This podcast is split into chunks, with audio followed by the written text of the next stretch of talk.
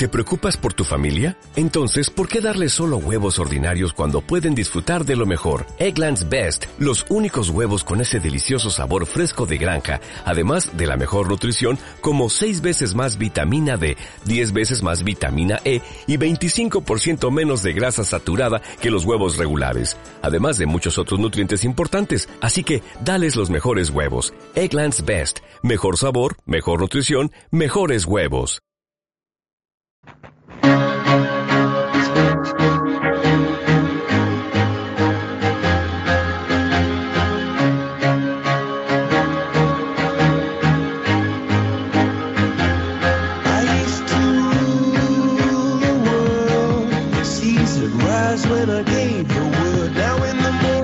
Como siempre, una tarde más en Radio San Sebastián de Vallalta, programa Liderazgo y Estrategia.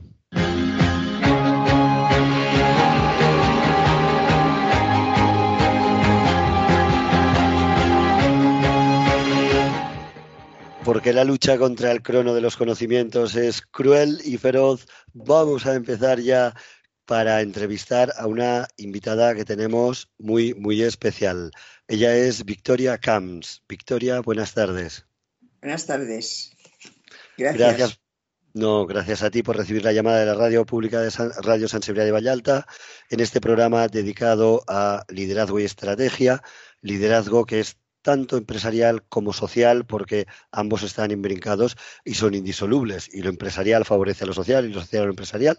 Y estamos encantados de tenerte aquí. Nos acompaña también Zulena Rosero, que ya es directora general de Faros Latam, una consultora estratégica y compañera habitual de nuestro programa. Zulena, buenas tardes. Buenas tardes a todos y eh, buenas noches, Victoria. Qué gusto estar compartiendo contigo. Muchas gracias, igualmente.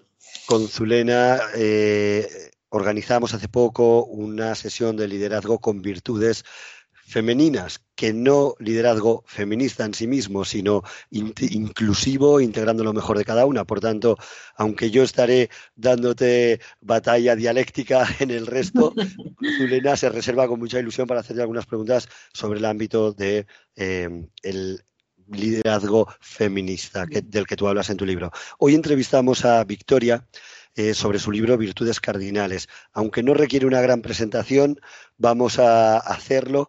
Victoria Camps es catedrática de Filosofía Moral y Política de la Universidad Autónoma de Barcelona, ha sido senadora independiente por el PSOE, consejera del Consejo Audiovisual de Cataluña y presidenta del Comité de Bioética de España. Actualmente es presidenta de la Fundación Víctor Grifols y Lucas y de la Fundación Alternativas y en 2018 fue nombrada como consejera permanente del Estado. Ha publicado numerosos libros, entre ellos La búsqueda de la felicidad, Elogio de la duda, La imaginación ética, El siglo de las mujeres, Breve historia de la ética y el libro por el cual hoy la entrevistamos y para mí oh, eh, ópera prima, que es eh, Virtudes Públicas.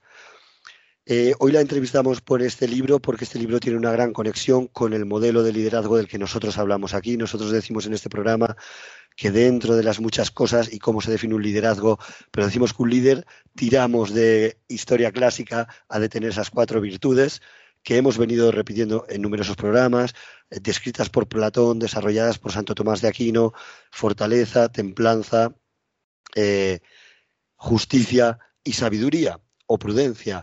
Y bien, nos encontramos con este libro en el que Victoria habla de numerosos puntos en los que coincide con nosotros y por supuesto, aunque el libro tiene solo, vamos a ver cuántas son, 200, 260 ah, páginas, es de aquí, eh, realmente es como si fuera denso como el acero porque tiene una recopilación histórica extensa y parece que tenga 500.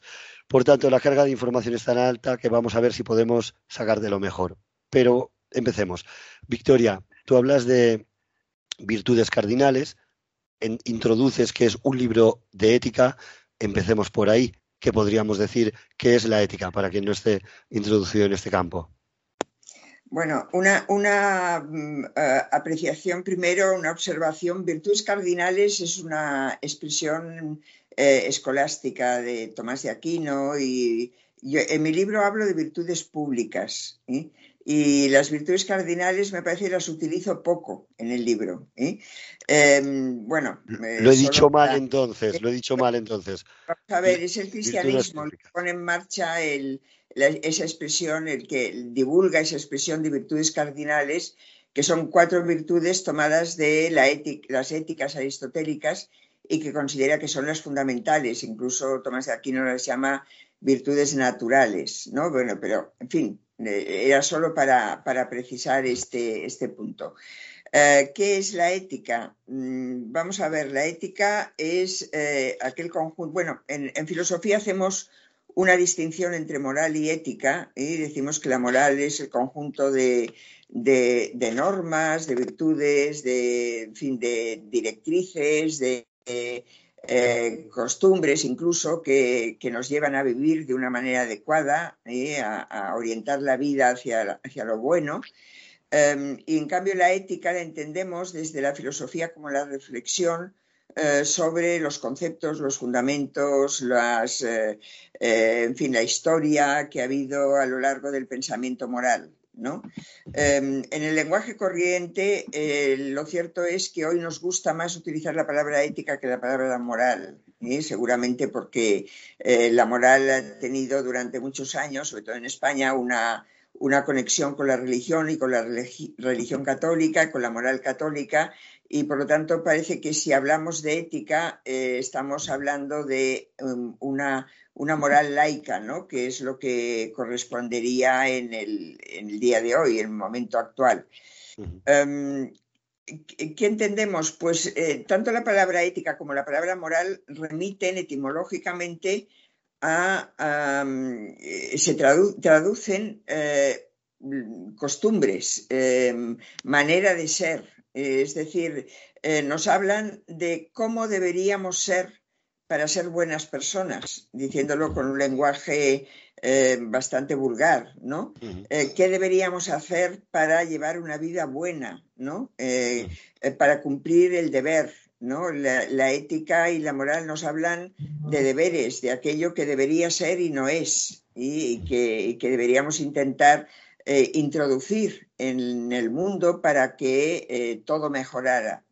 Eso es la, ética. La ética en tu libro que le llamas virtudes públicas, de hecho si he dicho virtudes cardinales ha sido una confusión, virtudes públicas justamente se recoge o tiene ese carácter público, ¿no? Eh, ¿Las virtudes son solo conductuales de lo que se ven o también son emocionales, de lo que va por dentro? Mm, bueno, mm, me gusta la pregunta porque mm, de lo que va por dentro o de lo que se asimila como parte del, eh, incluso de la sensibilidad de la persona, ¿no? Eh, creo que el comportamiento eh, humano, es decir, el ser humano es razón y es sentimiento, las dos cosas, ¿no? Eh, situar las directrices o las guías morales, las llamemos eh, normas o principios o virtudes, solo en la razón es equivocado. ¿eh? Y, en este, y por eso a mí me gusta hablar, sobre todo a propósito de la ética, de virtudes, porque Aristóteles, que es el que sistematiza más una teoría de las virtudes, entiende que la mayoría de las virtudes eh, están en lo que él llama el alma sensitiva, no en el alma racional. En el alma racional está la sabiduría, está la prudencia, pero no está ni la templanza, ni la valentía, ni la justicia, eh, ni el resto de virtudes, ni la magnanimidad. todo eso forma parte de la sensibilidad. Hoy, hoy no hablamos de alma ni, ni, de alma sensitiva, pero podríamos hablar de, sensibilidad, una sensibilidad que forma el carácter de la persona. Entonces, em, una persona llega a ser virtuosa cuando ha conseguido a través de una serie de hábitos acostumbrarse a actuar bien. ¿no? Y esa es la idea de la virtud. ¿no? Eh, quiere decir que no le hace falta una norma que le diga qué es lo que debe hacer, porque ya su carácter está dispuesto a actuar de una manera correcta, de una forma correcta, ¿no? Y en ese sentido, pues están mm, Em, a ver, en tu pregunta había como decir, decías en lo, que se ve o, forman parte más de lo íntimo de la persona. ¿eh? Em, están en, lo que fue el origen de la palabra ética y moral, ¿no? que es, es, una costumbre, es una manera de hacer las cosas a, a la que deberíamos acostumbrarnos. Y decimos que es bueno progresar. Decías en tu libro que la virtud, ahora no recuerdo de, mano de quién, era el camino de la excelencia terrenal y celestial, alguien decía, ¿no? Y. Bueno, sí, dime, la palabra virtud traduce el concepto griego arete, que significa excelencia. Em, todas las cosas, pensaban los griegos, tienen una excelencia, es decir, una cosa bien hecha es una cosa que mm, cumple la función para la cual ha sido hecha. Em, entonces, em, eh, el ser humano eh, como tal eh, también tiene un telos, una finalidad, y cumplir bien de una forma excelente esa finalidad es, eh, es ser virtuoso ¿eh? y es, adquirir, es llegar a adquirir eh, todas las virtudes que necesita para, para, actuar de una forma correcta. Em, a mí me parece muy, muy, muy interesante también hoy, ¿no? y sobre todo para vosotros que habláis de liderazgo, que es una, un concepto que está muy vinculado al, mundo político, al mundo de la empresa, ¿no? Em, quizá la palabra excelencia em, se entiende mejor hoy que la palabra virtud, ¿no? Y en realidad es lo mismo. Es decir, cuando queremos hablar de la, mejor manera de ser, ¿no? En una empresa o en la política o donde sea o en cualquier profesión, em, estamos pensando en qué hay que hacer para ser excelente pero en un sentido moral, eso es lo que hay que añadir, ¿no?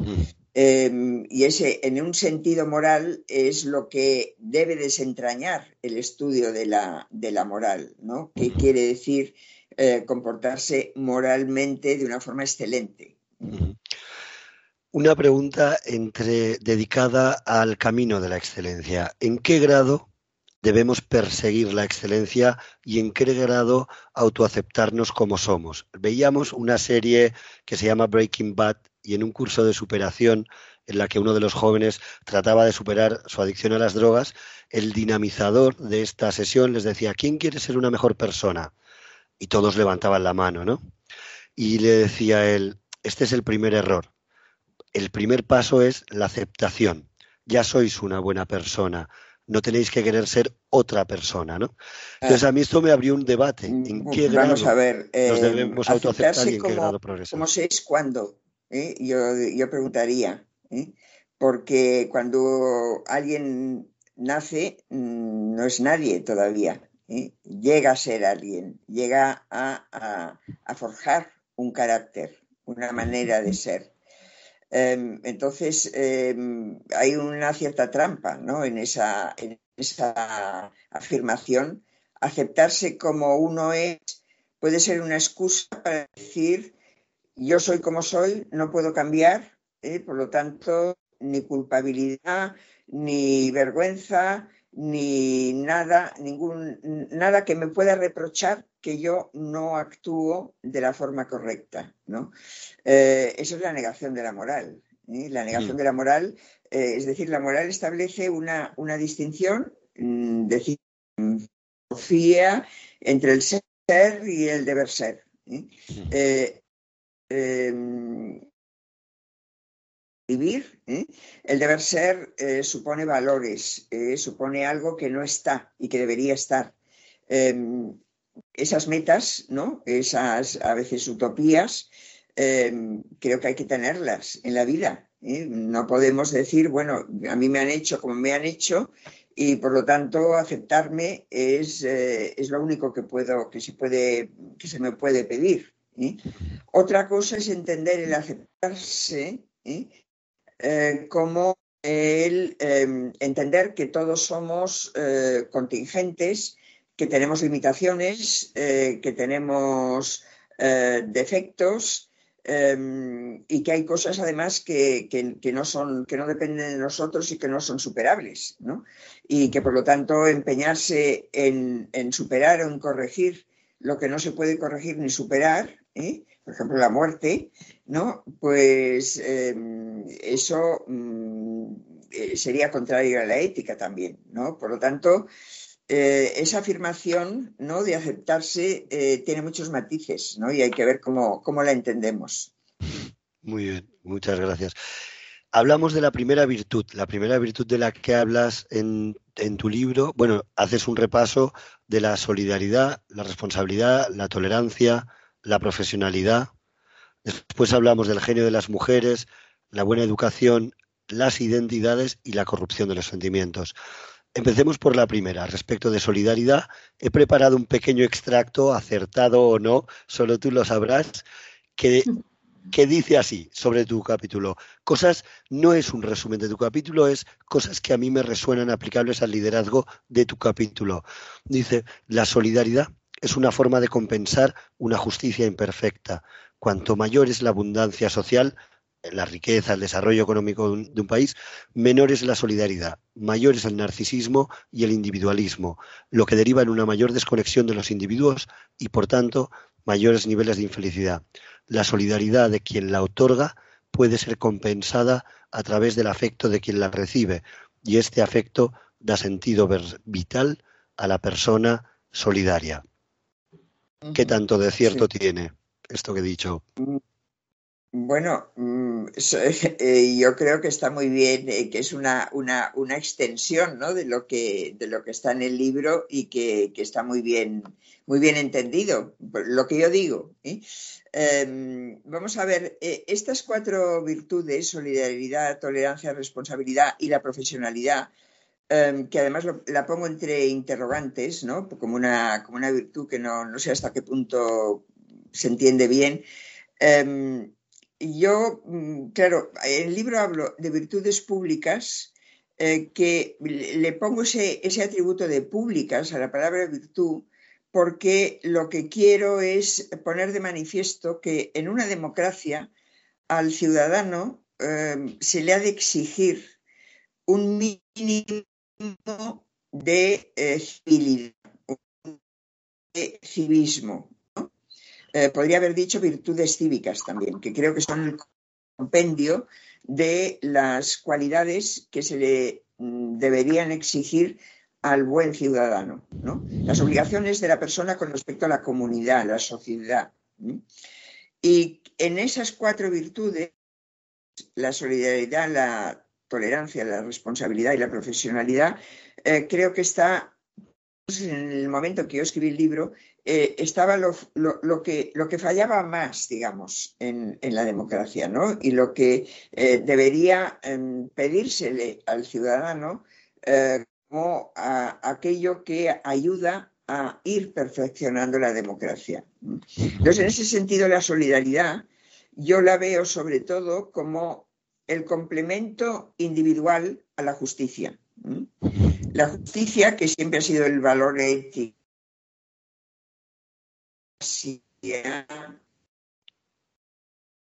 eh, un intento de corrección. Y es algo que eh, le corresponde hacer al Estado.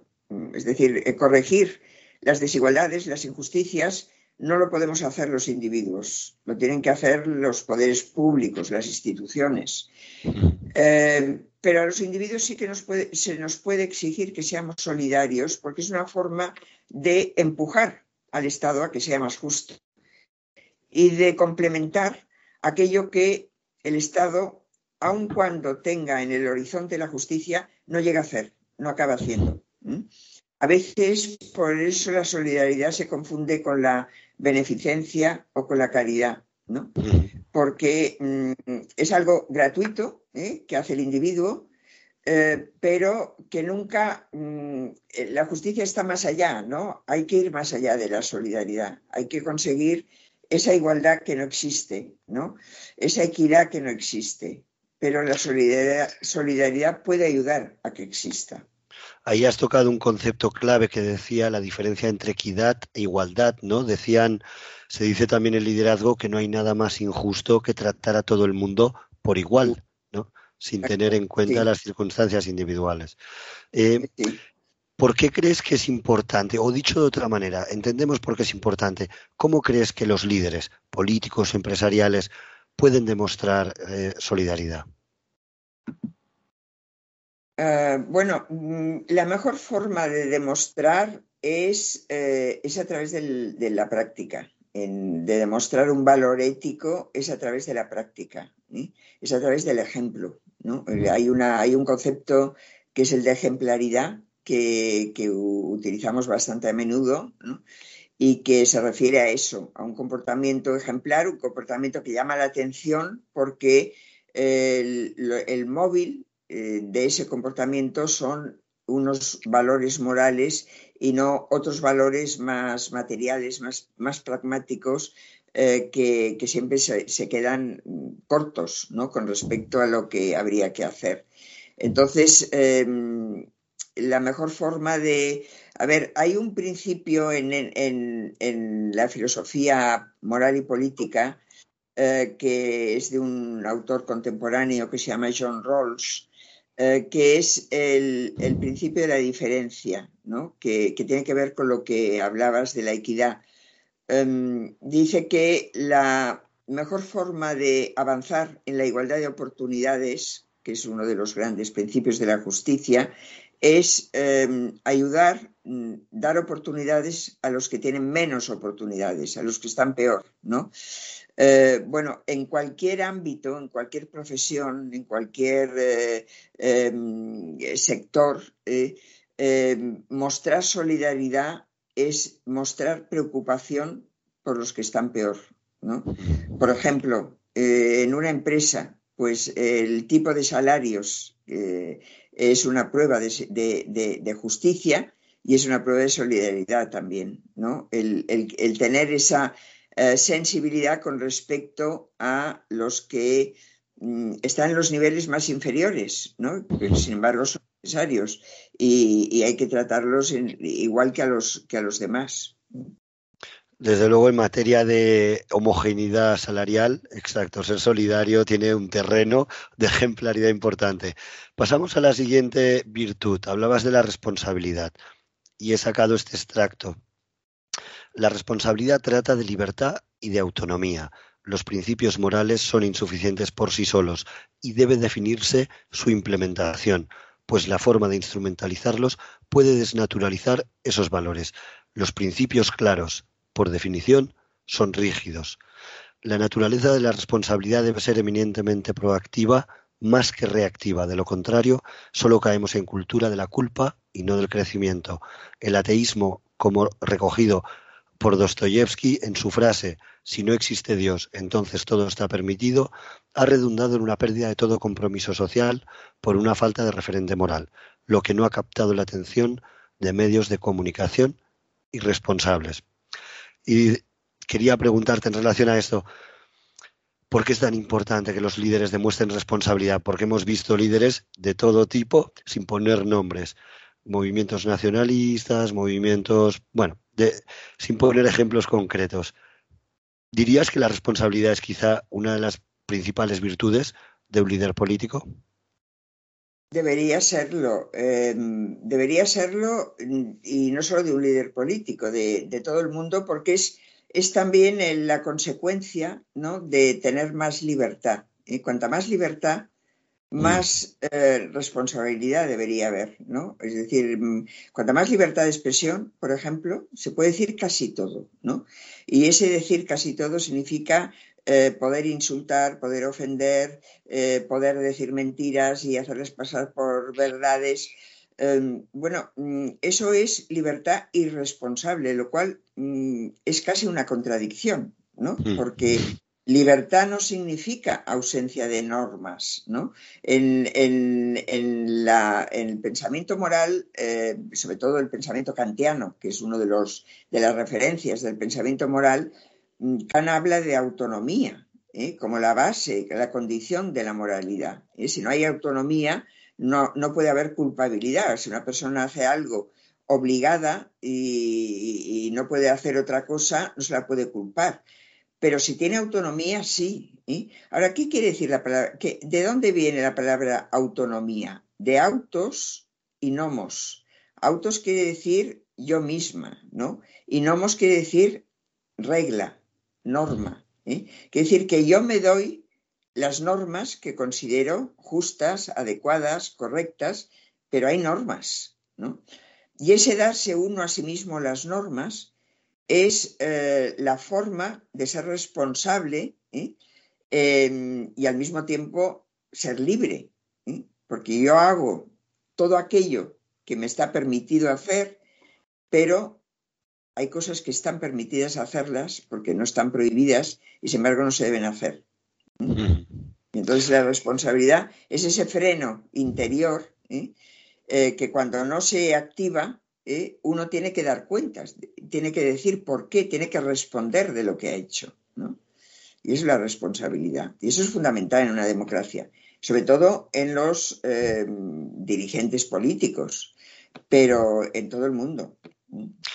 Porque si lo que pasa que entiendo que los dirigentes tiene un poder de amplificación, ¿no? Tiene un megáfono, entonces un acto irresponsable genera a su vez un ejemplo a seguir, ¿no? Y ahí es donde todavía debería ser más, no sé si reprobable, pero debería ser más reprobable la falta de responsabilidad de líderes políticos. Debería ser más reprobable no solo porque tienen ese, esa capacidad, esa visibilidad que, que los individuos normales no tienen, sino porque mm, las consecuencias de determinadas decisiones o acciones eh, hacen daño a mucha gente y no solo a uno mismo. Porque precisamente pues, están tomando decisiones en nombre de los demás, ¿no? Eh, representan al pueblo y por lo tanto las decisiones que toman son decisiones que tienen consecuencias para todos. Y no quiero mirar a nadie, ¿no? Porque ya, ya has hablado antes de los nacionalismos y tal pues las consecuencias que derivan de eso eh, son desastrosas eh, y, pueden durar mucho tiempo. Pasamos a la siguiente virtud porque la lucha contra el crono es muy injusta, pero hablamos de la tolerancia. he sacado este extracto de tu capítulo. Dices, la tolerancia se asienta en dos principios que consisten en que toda verdad es subjetiva y el principio de igualdad entre personas, la fuente donde se asientan numerosos conflictos que tensionan la tolerancia, encuentra su origen en la religión, ya que ésta establece un código de implementación de la tolerancia y moraliza lo que es y no es tolerable. Kant dijo esa célebre frase que la libertad de uno acaba donde empieza la del otro, pero la tolerancia solo es verdadera cuando es de todos con todos, sin desequilibrios ni discriminaciones, positivas ni negativas. Un ejemplo claro lo encontramos en el tema de la inmigración, ¿no? Sin xenofobia, pero también sin manchismo, ¿no? Que es rechazar lo propio aceptando mejor lo de fuera. No debes cuidarse el concepto de tolerancia opresiva, que debo decir que me ha sorprendido, así como entender con prudencia el derecho a la resistencia de los intolerablemente reprimidos. Es crucial entender que tolerancia no es sinónimo de indiferencia. Empezaría por el final. Quería preguntar, ¿qué esa diferencia tan exquisita entre que tolerancia no es lo mismo que indiferencia? ¿Qué significa esto? Sí, no debería serlo, pero aquí e, en este, este capítulo del libro es quizá el que hoy completaría más, ¿eh? porque yo creo que hay que hablar de tolerancia y la tolerancia ha sido muy importante en el pensamiento moderno porque empezó siendo tolerancia religiosa. Los primeros filósofos que hablan de tolerancia, como Locke o Voltaire, eh, se refieren casi exclusivamente a la tolerancia religiosa, en una época de guerras de religión, y, y, lo que había que intentar era que la religión pasara a ser un asunto privado y no se confundiera con la política, ¿no? Y por lo tanto tolerar cualquier tipo de creencia religiosa por igual. Eh, luego la tolerancia se ha extendido a otras muchas cosas, pero la misma palabra tolerancia, eh, por eso esa frase de que no debería ser indiferencia, eh, de alguna forma la palabra tolerancia incluye esa indiferencia, el concepto, ¿no? Porque toleramos lo que nos disgusta, lo que querríamos mantener lejos, lo que nos incomoda. Es decir, es como lo mínimo que se nos pide es que lo aceptemos, que esté ahí, pero nada más. ¿eh? Yo creo que habría que hablar, más allá de la tolerancia, habría que hablar de respeto como una virtud importante de la democracia. No, no solo hay que tolerar al diferente, hay que respetarlo. ¿eh? Y en el caso del respeto, es muy importante em, fijarse en, la, en, lo que significa etimológicamente. Eh, significa volver a mirar. Y eso sí que es contrario a la indiferencia, ¿no? Volver a mirar no es pasar de largo, ¿eh? es detenerse a mirar, ¿no? Y por lo tanto me gusta más, o sea, si, si, escribiera el libro hoy, no hablaría tanto de tolerancia, hablaría más de respeto. Debo decir que, bueno, es exquisito escucharte porque nos ayudas a volver a mirar términos que nos habían pasado desapercibidos. Hace poco hicimos una eh, jornada sobre em, capitalización de la diversidad dentro de las empresas, ¿no? Y cómo sacar lo máximo de las diferencias. Y hay un tema que has dicho que es clave, me parece clave, que es en las empresas se debe no solo tolerar, sino mirar con interés, porque el volver a mirar implica un interés. Y esto lo hemos visto, por ejemplo, con el tema de la xenofobia. A veces cuando vas a un país muy desarrollado económicamente, tus opiniones no son tan tenidas en cuenta como las de otros, ¿no? Y mm. hay una pérdida de interés, ¿no? Y, creo que esto es importante eh, ver esa diferencia. Como tenemos poco tiempo, queríamos tocar sin duda el, el genio de las mujeres, este capítulo que has dedicado y hago un pequeño extracto y mi compañera Zulena te hará unas preguntas sobre esto. Decimos, el feminismo debe, dices, o extraigo de tu capítulo, el feminismo debería tener un carácter menos reivindicativo y más creativo. El encasillamiento de lo masculino en la autoridad, la fortaleza y el autodominio deja a la mujer la posibilidad de elegir sus propios valores. Sin embargo, el trabajo remunerado en la mujer no ha perdido la consideración de ser algo adicional en su vida. Es importante recordar que el trabajo remunerado también obliga a una forma de sumisión. La mujer no lucha por éxito laboral o poder, sino que cree en un código de valores que no vale la pena romper. Los valores femeninos son más sensibles y responsables. Respecto de las necesidades ajenas, son la base de la ética del cuidado frente a la ética racional de la justicia más propia de los valores masculinos. Zulena, aquí tienes a Victoria. ¿Le querías hacer alguna pregunta? Gracias, Ángel. Eh, Victoria, de verdad es que estoy encantadísima de escucharte. Eh, todo lo que nos dices es que tiene muchísimo sentido y no solamente a nivel eh, de, de, ser humano, sino también todos estos conceptos los podemos llevar hacia las empresas, hacia el mundo político también, como lo haces en tu día a día.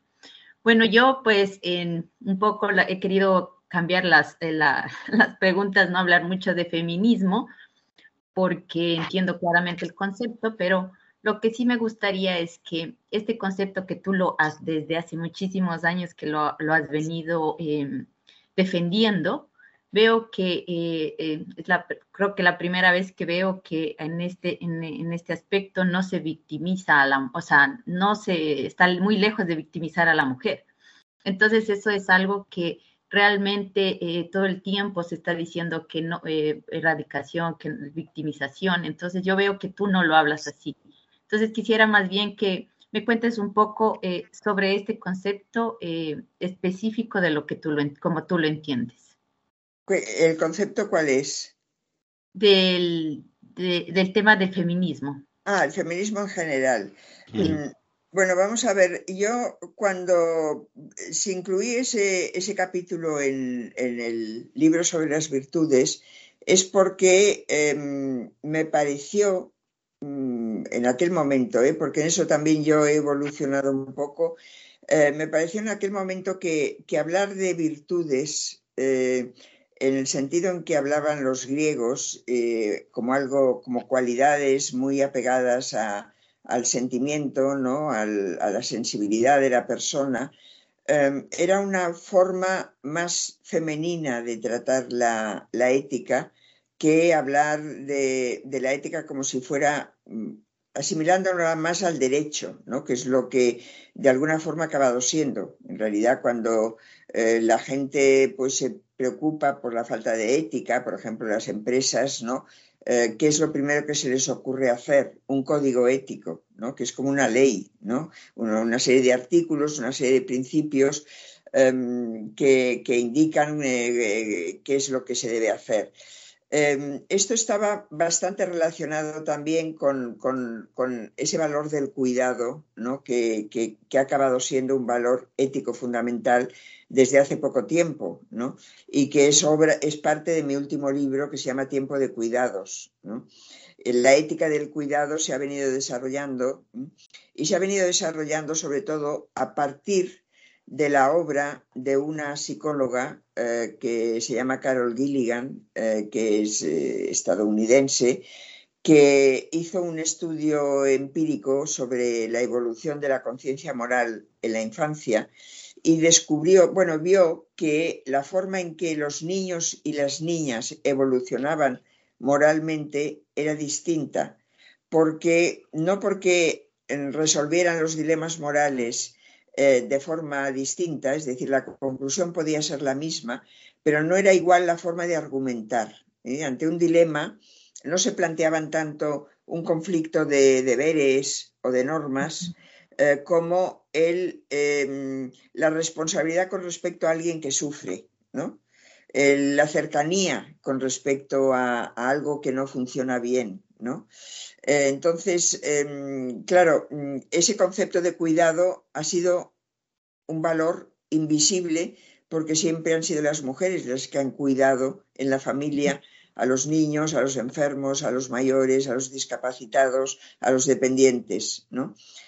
Hoy em, ya no es así. ¿eh? hoy ya el concepto de cuidado ya forma parte de la... Hay políticas de cuidado, pero hay que avanzar mucho en ese sentido.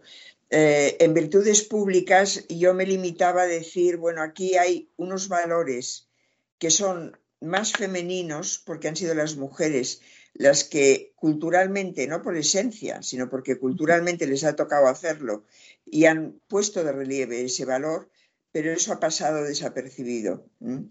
Hoy tenemos que ir más lejos, ¿no? Hoy tenemos que decir que ese valor del cuidado no tiene que ser un valor exclusivo de mujeres, tiene que ser un valor mm, del que se responsabilice todo el mundo, hombres y mujeres. Y no solo individuos, sino las instituciones, la administración, las organizaciones. Em, pero, pero claro, mm, ¿cómo llegamos a descubrir el valor del cuidado? Pues desde una sensibilidad más femenina que masculina. Eso es evidente porque históricamente ha sido así. Victoria. Ahora, sí, ahora sí me, queda más claro sobre lo que se trataba en ese momento, lo que estabas diciéndolo. Es el cuidado, los valores femeninos que hablábamos en la anterior, como te dice Ángel, en el seminario de la diversidad, hablábamos justamente de eso, de los valores femeninos, pero que son para liderar hombres y mujeres. Entonces, con respecto a... En aquella época estaba todavía bastante en boga el feminismo de la igualdad contra el feminismo de la diferencia, ¿no? y, parecía que yo en mi libro me, defendía a las feministas de la diferencia, cosa que no es así. Es decir, yo no, yo no creo que haya una diferencia específica de la mujer eh, que lleve a decir la mujer se comporta de una forma distinta porque es esencialmente distinta, pero sí que culturalmente ha hecho otras cosas en la vida, ¿no? Y eso, mm, esa tradición la tiene encima, ¿no? Y ahí hay unos valores también que no están descubiertos, ¿no? Y que se han de universalizar, igual que se ha universalizado la justicia o cualquier otro valor. Entonces, la última pregunta. Hemos de ir acabando, Elena. ya no se nos acabó el tiempo. Eh, sobre esto, eh, lo que nos acabas de decir, ¿cuáles creen que eh, son los valores que deberíamos incorporar dentro del liderazgo, tanto para hombres como para mujeres? Pues, em, a ver, yo creo que, no hay que no hay que hacer listas de valores. ¿eh? Yo creo que, hay, a lo largo de la historia han aparecido muchos, ¿no? Y, bueno, y todo se puede ir... Eh, fin, los dos grandes valores son la libertad y la igualdad. ¿eh? Y dentro de la libertad y la igualdad, pues está la tolerancia, está el respeto, está la solidaridad, está eh, la generosidad, está la amabilidad, está, en fin, hay, hay cantidad ¿no? de, cualidades, yo diría, si hablamos de virtudes ¿no? que, hay que cultivar.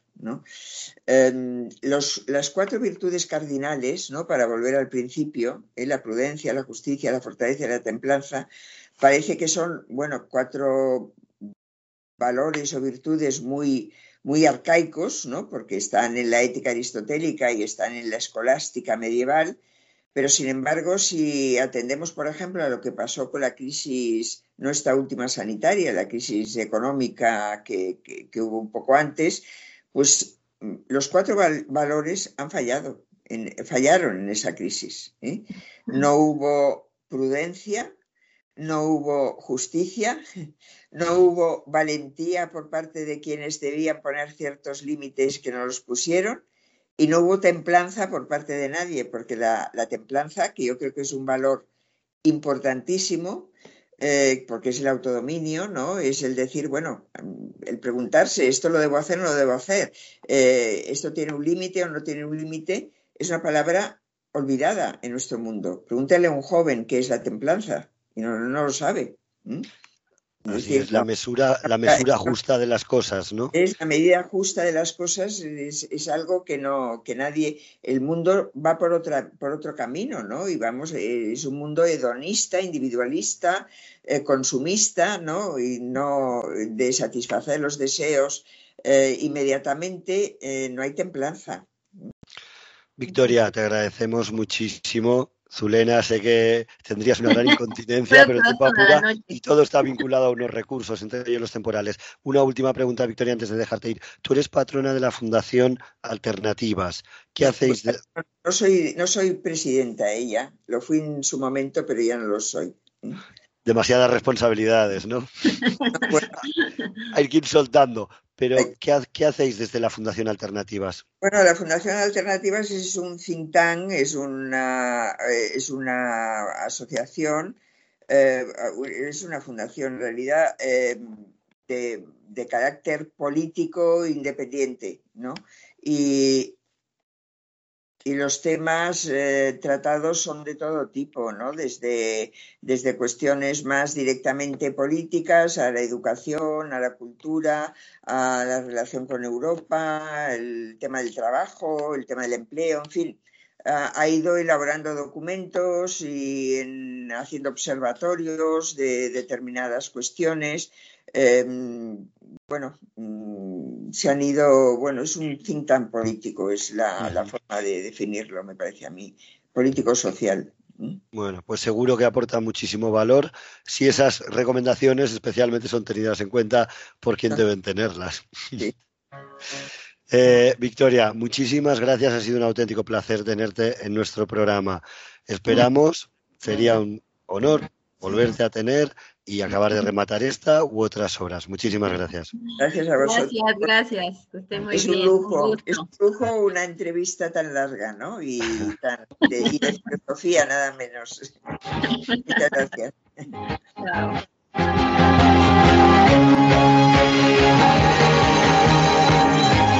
Porque muchas veces nos dicen, pero haz programas más cortos, pero a veces cuando uno quiere simplificar la realidad, corre el riesgo de banalizarla.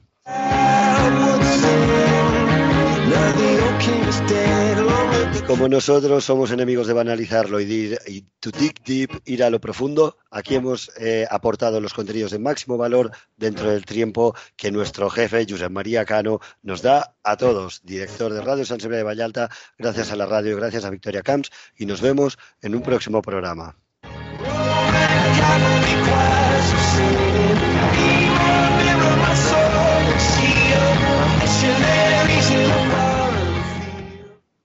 ¿Te preocupas por tu familia? Entonces, ¿por qué darles solo huevos ordinarios cuando pueden disfrutar de lo mejor? Egglands Best, los únicos huevos con ese delicioso sabor fresco de granja, además de la mejor nutrición como 6 veces más vitamina D, 10 veces más vitamina E y 25% menos de grasa saturada que los huevos regulares, además de muchos otros nutrientes importantes. Así que, dales los mejores huevos. Egglands Best, mejor sabor, mejor nutrición, mejores huevos.